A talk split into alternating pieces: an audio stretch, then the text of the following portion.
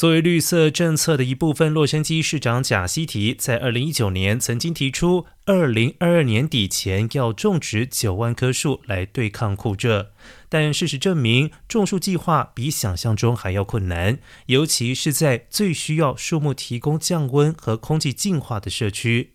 城市官员发现，依赖市民种植和照料树木有很大的局限性。较贫穷社区没有土地种植树木，同时也面临照顾新树的困难。而繁华市中心等一带地区，新树通常在成长之前就会被车辆或者是破坏者给摧毁，老树则是被新建商或者是寻求在十字路口清除视线的交通局人员砍伐。据了解，迄今已经种植超过六万五千棵树。